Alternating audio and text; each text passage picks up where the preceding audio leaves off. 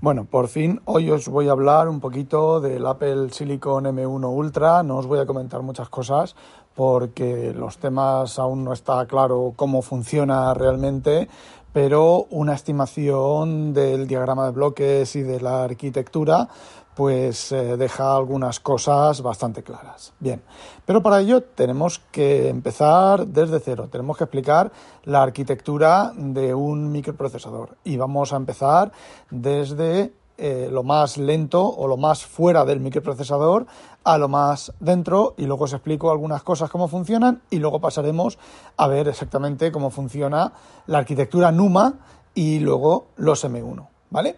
Bueno, empezamos.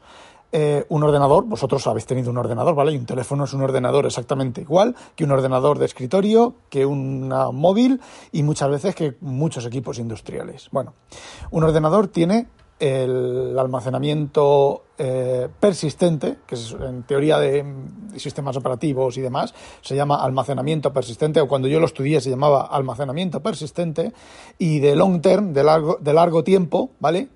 Que es normalmente es el disco duro, ¿vale? Da igual, yo voy a decir disco duro, es disco duro flash, es memoria flash, es memoria eh, de cinta, ¿vale? Hay equipos antiguos que se guardan los datos en cinta. De hecho, creo que se siguen guardando en cinta. Muchos bancos siguen guardando en cinta, más que nada porque es un método compacto. Hacer la copia de seguridad, guardas los datos, los metes en una cinta, sacas el rollo de cinta y lo almacenas. Pero eh, digamos que se forma parte del sistema de almacenamiento terciario de, sin pérdida, ¿vale? De largo tiempo, que no sé la palabra en español concreto. Bueno, eh, tenemos el disco duro. Del disco duro pasamos a la memoria RAM, que es mm, varias veces más rápida, aunque cada vez menos, varias veces más rápida respecto al disco duro, sobre todo si es, si es flash, me refiero a la velocidad, y eh, la memoria es un sistema volátil, en principio es volátil, luego hay sistemas híbridos, ¿vale? Que tienen una parte en la memoria con batería, otra parte de memoria sin batería, otra parte en disco, pero bueno, vamos a hablar de la arquitectura eh, estándar. Entonces, la memoria es volátil y es donde se guardan los datos de trabajo, por ahí van los tiros, ya veis que van por ahí los tiros. Los datos que no necesitamos de manera inmediata se guardan en el almacenamiento de disco y se guardan ahí cuando no queremos perderlos. Los, cuando los necesitamos los pasamos de disco a la RAM del ordenador, del equipo, y luego tenemos, vamos a, precisar un poquito más, tenemos las cachés de los procesadores. Las cachés de los procesadores no es más que un bloque de memoria más pequeñito que la memoria principal, donde se guardan los datos que presumiblemente, por eso se llama caché, presumiblemente son de uso más frecuente o se van a utilizar en los siguientes pasos de las operaciones que realizan los ordenadores. Y luego, dentro de los microprocesadores están los juegos de registros, los registros, que son eh, pequeños bloquecitos de memoria que se utilizan para que el procesador realice sus tareas. Y ahí dentro hay, digamos, que dos tipos de registros.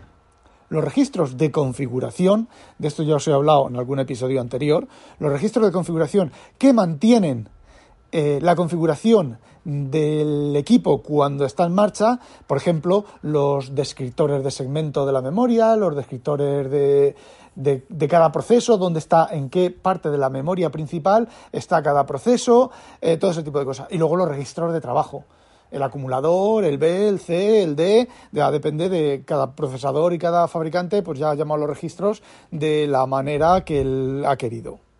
Entonces, por ejemplo, a la hora de hacer una suma, una resta, una multiplicación, vamos a poner una multiplicación, una instrucción muy compleja.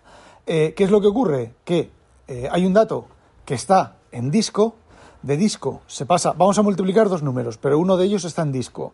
Se carga del disco mediante las rutinas del sistema operativo y las llamadas de lo que sea, se carga el disco, del disco se pasa a la RAM, de la RAM se pasa a un registro que pueda realizar un registro interno del microprocesador, quizás con un poco de suerte ese, ese registro, ese número, se guarde en la caché del procesador porque el predictor de caché piensa que se va a volver a utilizar y entonces ese número se mete en el registro, en un registro que permita multiplicación con otro registro y entonces el microprocesador que ya ha tomado el otro número o ya lo tiene en el registro, para eso los compiladores y todo esto son muy buenos, realiza la multiplicación y normalmente vuelve a dejar el resultado de la multiplicación en uno de los dos registros. Normalmente se llama el acumulador, ¿vale? Que es el registro base matemático y cuando realizas una operación matemática de desplazamiento de bits, de lo que sea, pues el resultado se queda en el acumulador. Bueno, una vez que ha terminado de realizar la operación, saca el resultado fuera del acumulador.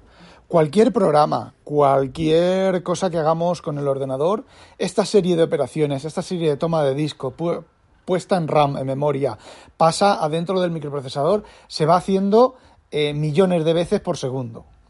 Y bueno, esta es la explicación clásica de cómo se funciona muy por encima de cómo funciona un microprocesador, un microprocesador de un solo núcleo con su memoria, su disco y su todo lo que sea. Luego aquí entraron los mm, multicores, multiprocesadores, estuvieron entraron primero los multiprocesadores pero por eh, temas de simplificación yo os voy a contar ahora el tema de los multicores. ¿Qué es lo que ocurre con los multicores? Que son varios microprocesadores, para que nos entendamos, ¿vale? Varios microprocesadores dentro de una misma pastilla. ¿Qué es lo que ocurre cuando están dos threads, dos hilos? Uno de ellos puede ser el hilo principal de un proceso, pero no deja de ser un thread, ¿vale? Dos threads ejecutando a la vez dentro de una misma pastilla? Pues normalmente los buses de datos y los buses de direcciones están compartidos. O sea, es el mismo bus de datos y el mismo bus de direcciones el que sale, el que necesita moverse para tanto leer un dato de un core como para leer otro dato de otro core. ¿Qué es lo que ocurre cuando un core necesita un dato de la, em, poner un dato en uno de sus registros y el otro core necesita poner otro dato dentro de sus registros en una arquitectura clásica de multicore? Pues muy sencillo, compartiendo el mismo bus, lo que tiene que ocurrir es que si los dos van a la vez, entra en el juego el tema de lo que os he estado comentando en episodios anteriores de la sincronización, pero en este caso la sincronización la hace el hardware. No hay secciones críticas, no hay mutex, no hay semáforos, no hay nada de eso, todo eso está implementado en el hardware. Entonces, ¿qué es lo que ocurre? Primero se toman los, datos para un core y luego se toman los datos para otro core. Los cores realizan las operaciones que tengan que realizar y como tengan que salir otra vez a memoria y a disco, pues repetimos el tema de la sincronización. Y entonces os preguntaréis, ¿para qué narices tengo dos cores si se tienen que esperar uno después del otro? Ah, amigo, hay ciertos truquitos, ¿vale? Por ejemplo, la caché. La caché, cuando tú compras un micro y te dice, tiene, yo qué sé, 4K de caché, ¿vale? Vamos a poner 4K de caché. Vale, y tiene dos cores, realmente cada caché tiene dos Ks. Si tuviera cuatro cores, tendría un K. Entonces, esos micros que dices de Intel, los nuevos i7 o los, no recuerdo exactamente, eh, yo estoy diciendo números más o menos aleatorios, que dice 12 megas de caché. Vale, 12 megas de caché son muchos megas, ¿vale? De caché. Si eso fuera para un solo core, ahí cabe un programa entero, un programa de cálculo entero, cabe y sobra, sin tener que salir a la memoria, más para, mm, nada más que para dejar resultados. Pero cuando se dicen 12 megas de caché, vale, ¿cuántos cores son? 6 cores. No 6 hiperthreading, no 12 cores, sino 6 cores hiperthreading, ¿vale? Son 6 cores. ¿Qué es lo que ocurre? Son 12 megas entre 6, 2 megas de caché por cada core. Eso sí que está conectado directamente del core a la memoria. ¿Para qué? Pues para evitar esa cantidad de flujo de entrada y salida de la RAM, que minimizarla en todo lo que se pueda. Ojo, no estamos hablando de hiperthreading, estamos hablando de cores, ¿vale? Cores físicos. Entonces, ¿el hiperthreading para qué sirve? Pues el hiperthreading en Intel sirve para lo siguiente. Eh, cada core tiene dos threads, ¿vale? O dos mm, juegos de instrucciones de registros y dos MMU, dos MMU1, dos eh, eh, unidades de, de ejecución. Pero la caché está compartida. Entonces, cuando muchas veces veis un, miráis el administrador de tareas por cores y veis que la mitad de los cores están al 40% y la otra mitad están al, al 1%, al 2%, ¿qué es lo que ocurre? Que las, el tipo de tareas que está realizando el ordenador son tareas que el hiperthreading mm, sirve de poco. ¿Por qué? Porque está saliendo y entrando continuamente de memoria. Y entonces la caché de cada par de hiperthreading está funcionando con uno de los cores. Luego hay otras tareas que a lo mejor sí que se pueden hacer, otros threads que sí que se pueden hacer con el hiperthreading, con el, con el core secundario, pero muchísimas, la mayoría de operaciones que nosotros solemos hacer normalmente en, en cliente, ¿vale? No en servidor, sino en cliente, los cores hiperthreading sirven de bastante poquito, sirven como de, como de ahí un poquito de ayuda, que es lo que ocurre cuando miráis el administrador de tareas, la ponéis ver por cores y tú, vosotros tenéis un i7 de 6 cores, veis 12 eh, cositas, 12, digamos, 12 mm, procesadores, los veis, pero veis que 6 están funcionando mucho más rápido que los otros 6. ¿Por qué? Porque el tipo de tareas mm, no necesitan el, el hiperthreading. Digamos, yo el hiperthreading lo veo casi un poco como una engañifa. Yo desde su momento hubiera preferido que en lugar de que me salieran 12 cores, me salieran 8 cores. Eh, y ninguno hiperthreading.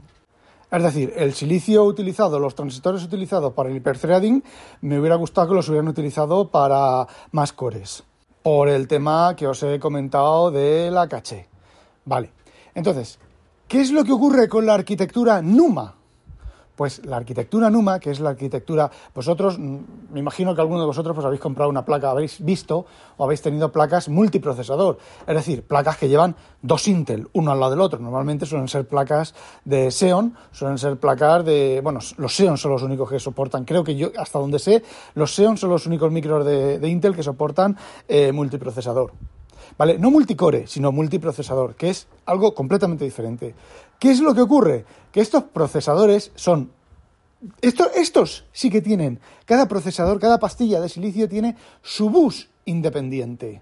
¿Hacia dónde? Hacia la memoria RAM. ¿Vale? Y hacia los puertos de entrada y salida. Y hacia, bueno, todos los periféricos del equipo. Son, digamos que son dos placas base interconectadas. ¿Cuál es el problema con la memoria y con el disco? Que solo tienes una memoria y solo tienes un disco hacemos abstracción de los RAID. Los RAID a nivel de procesador, a nivel de sistema operativo, se ven como si fuera un disco, un solo disco, súper rápido, súper tal, pero como si fuera un, un, solo disco. Bueno, ¿cómo funciona la arquitectura NUMA? Pues muy sencillo. Se coge la memoria RAM, se particiona, ¿qué tienes? ¿Dos procesadores? Pues la mitad de la memoria RAM para un core. La otra, la otra mitad de la memoria RAM para el otro core. Core no, perdón, para el otro, la otra pastilla. Luego, si esas pastillas son hiperthreading, o sea, llevan, son multicore, son hiperthreading, lo que os he contado antes, funciona exactamente igual que, que, lo que, os lo he, joder, exactamente igual que como os, os lo he contado antes. Vale. ¿Cómo funcionan estos programas? Pues estos programas funcionan, estas placas funcionan pues ejecutando dos programas completamente independientes entre sí, a la vez, utilizando la misma memoria, con lo cual el rendimiento, fijaos, el rendimiento de una placa multiprocesador es casi, casi el doble.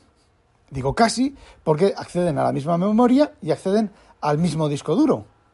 Entonces digo que es casi porque cuando un programa está en un núcleo y necesita algo de la memoria, pues las memorias eh, de servidor también tienen acceso múltiple, bueno, las memorias de cliente también tienen acceso múltiple.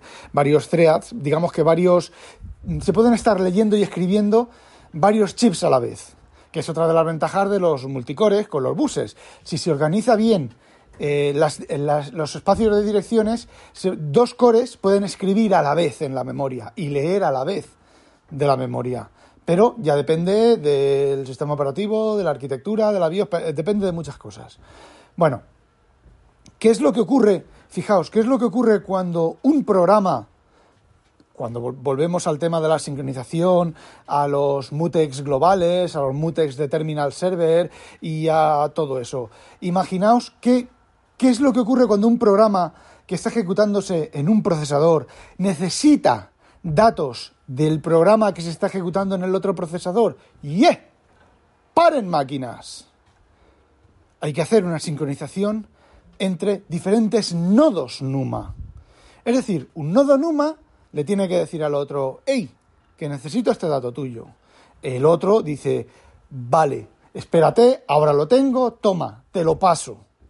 Ahí es donde se producen los cuellos de botella más importantes en las placas multiprocesador. Ahí es, por ejemplo, que la mucha gente con los, las placas de los, de los Mac que eran eh, multiprocesador, cuando era, creo que eran dos Xeon, ¿vale? El, el, eh, el este de la papelera o el anterior, no recuerdo, era, podías ponerle dos Xeon y decían, ya, pero es que el rendimiento Claro, es que el rendimiento de una aplicación que tú estés utilizando el Word o que tú estés ahí utilizando eh, no solo eso, sino que estés utilizando el Word o que estés decodificando vídeo o que estés decodificando, decodificando o codificando eh, vídeo o audio, los dos procesadores ahí no pintan nada.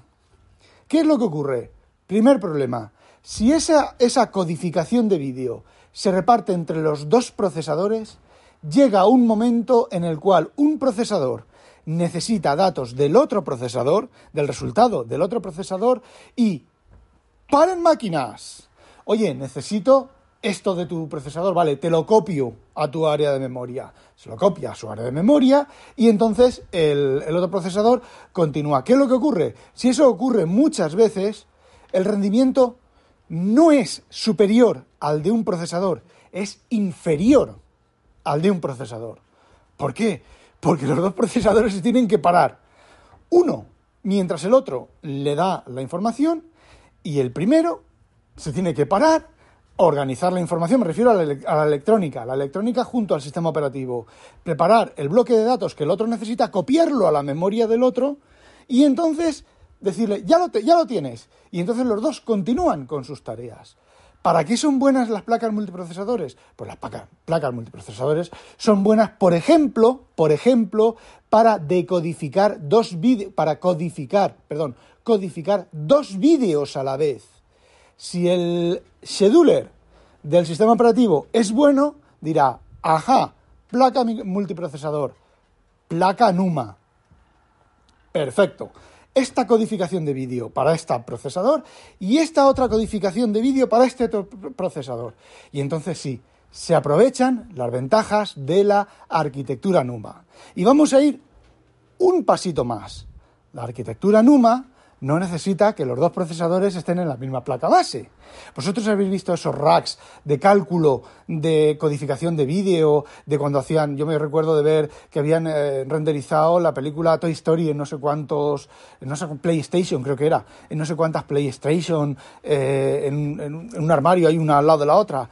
Pues eso no es más que arquitectura NUMA. Hay un distribuidor de tareas que dice, este procesador hace esto, este otro procesador hace lo otro. Y lo mismo, ¿qué es lo que ocurre cuando el procesador de la PlayStation o del Mac Mini, ¿vale? O del Mac Pro número 13 necesita algo del Mac Pro 7? Pues paren máquinas. Se paran las máquinas, se copia la información de uno al otro y se continúa. Por lo, como poco, esos dos procesadores, esos, no esos dos procesadores, sino de esos dos Mac, se paran a ver, no se paran, ¿vale?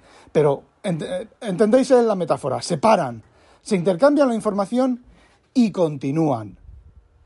¿Cuál es el problema del repartidor de tareas de macOS? Que nunca fue bueno en eso.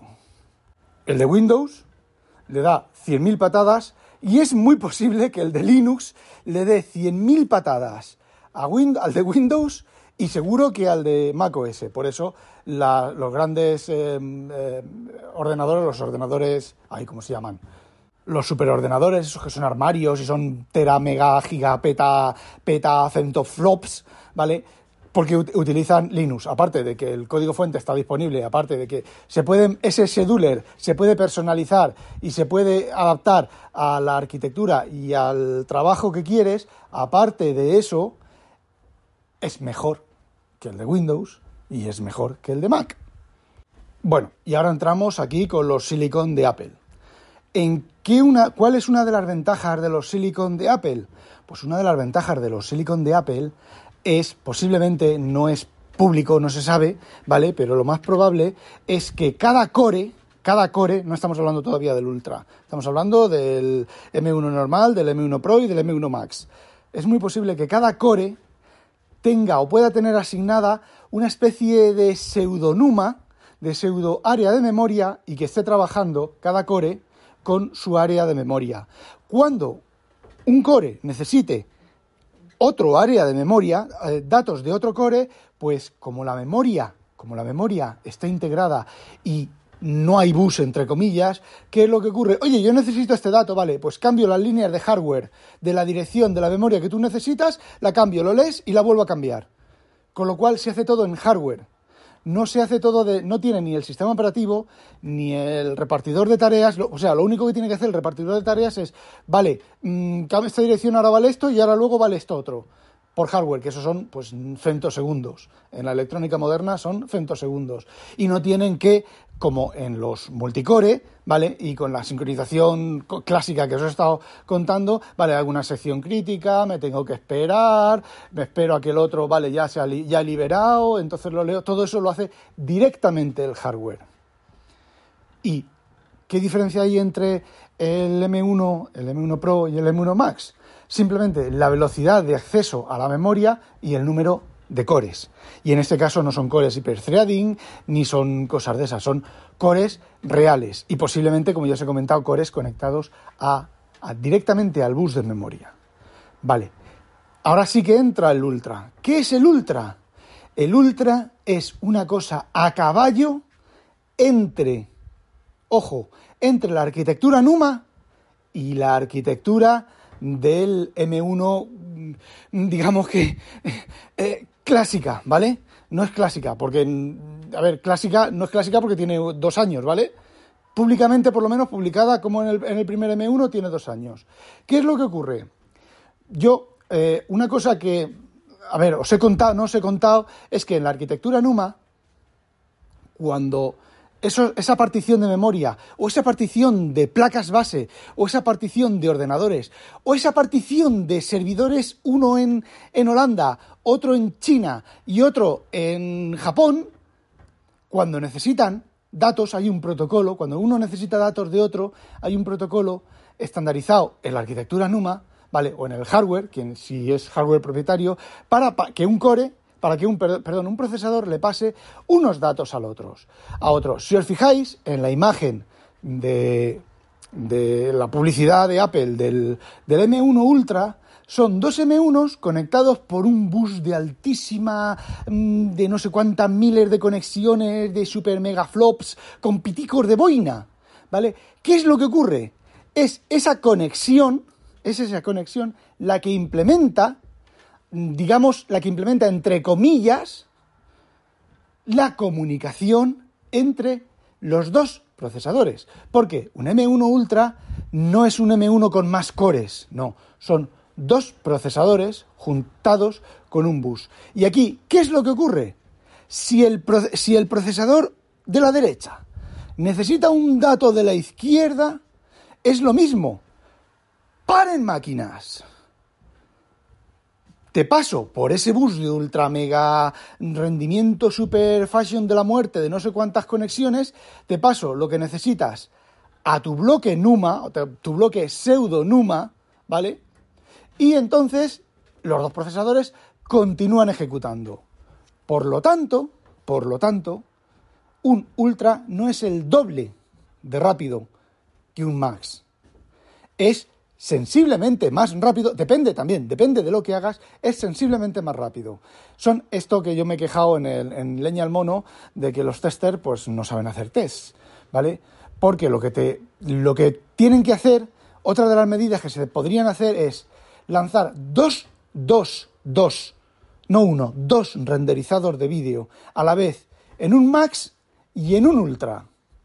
¿Qué es lo que ocurre? Si el repartidor de tareas del Ultra de macOS es como debe de ser, meterá un renderizado completo en un Core Ultra y otro renderizado completo en otro Core Ultra. Si os fijáis en las imágenes, los bloques de memoria están uno a la derecha y otro a la izquierda. ¿Por qué? Porque de esos 32 gigas, 16 gigas están directamente conectados a un Ultra y los otros 16 gigas están directamente conectados al otro Ultra. Ultra.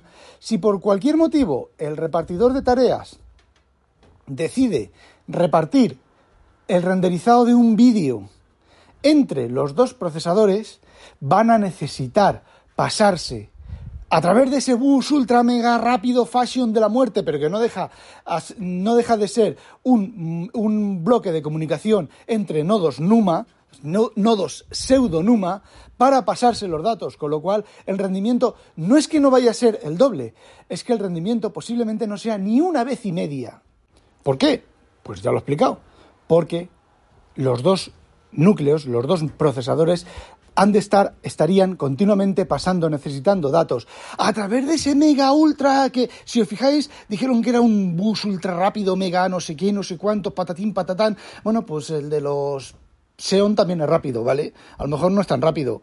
No es tan rápido porque no está en, el mismo, la misma pista de silicio, no está en el mismo, la misma oblea, en el mismo, ahí cómo se llama, bueno, en la misma oblea de silicio no está. Entonces, pues necesita pistas, necesita, pero no deja de ser un bus de intercomunicación entre procesadores. Y volvemos otra vez a lo mismo. Va a depender del repartidor de tareas de macOS que eh, eso funcione mejor o peor. De hecho, es muy posible que con Monterrey más 1 y Monterrey más 2 y Monterrey más 3 a Apple le esté pasando exactamente igual que le pasó a Microsoft con cosas similares, que van a tener que jugar con las configuraciones y cómo reparte el repartidor de tareas en la calle, con, miles y con millones de personas ejecutando eh, ese repartidor de tareas para encontrar la combinación óptima para optimizar, para optimizar y que se pierda el menor tiempo posible entre comunicación entre un bloque y otro bloque y tal. Entonces, vamos a ver, si vosotros habéis comprado un Ultra para renderizar un solo vídeo, prácticamente estáis perdiendo el tiempo. Habéis tirado dinero a la basura. Ahora, si vais a renderizar dos vídeos, o bueno, podríamos decir que diferentes pistas de un vídeo a la vez, o diferentes pistas de audio. Es decir, si un programa necesita eh, procesar dos pistas de audio, por ejemplo, los canales estéreo, sí que puede darle un canal a un procesador, el otro canal al otro procesador y que cada uno los procese por separado y luego uno de los dos cores, cuando hayan terminado, cuando hayan terminado, un core le tiene que pasar al otro el resultado. ¿Es más óptimo que un core le pase al otro el resultado a que un core, perdón, core no, perdón, mm, eh, procesador, que un procesador a través de ese mega ultra fashion bus le pase eh, todos los datos al otro, al otro eh, procesador?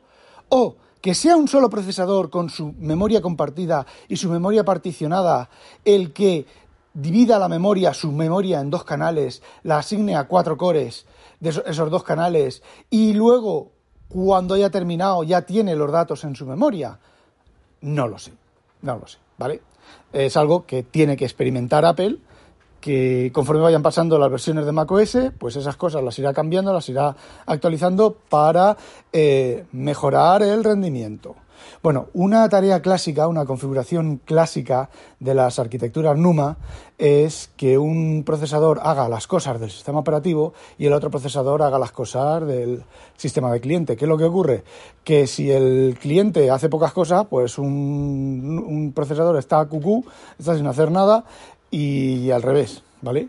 Entonces, bueno, no es sencillo, no es esto, no estoy criticando a Apple ni estoy criticando a nadie, esto no es sencillo. Esto requiere no requiere ya señores con barba y pelo en las partes pudendas.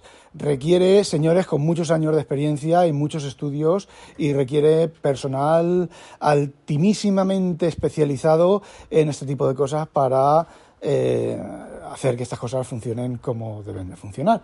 Y bueno, ese es el motivo por el cual ese es más o menos cómo funciona eh, la arquitectura y el repartidor de tareas y cómo funciona la electrónica eh, para la multitarea en un, en un ordenador normal, en un Silicon y en los, en los Ultra. Y sí, los Ultra están dando unos, unos rendimientos, unas pruebas sintéticas espectaculares. Pero ya empiezan a salir renderizados de vídeo y tal, frente, fijaos, del Max al Ultra no es el doble. Del Max al Ultra es un 40% más de renderizado de unos vídeos que hicieron eh, los de Mac Rumors. Y bueno, eso era lo que quería contaros. No olvidéis, sospechosos, habitualizaros. Adiós.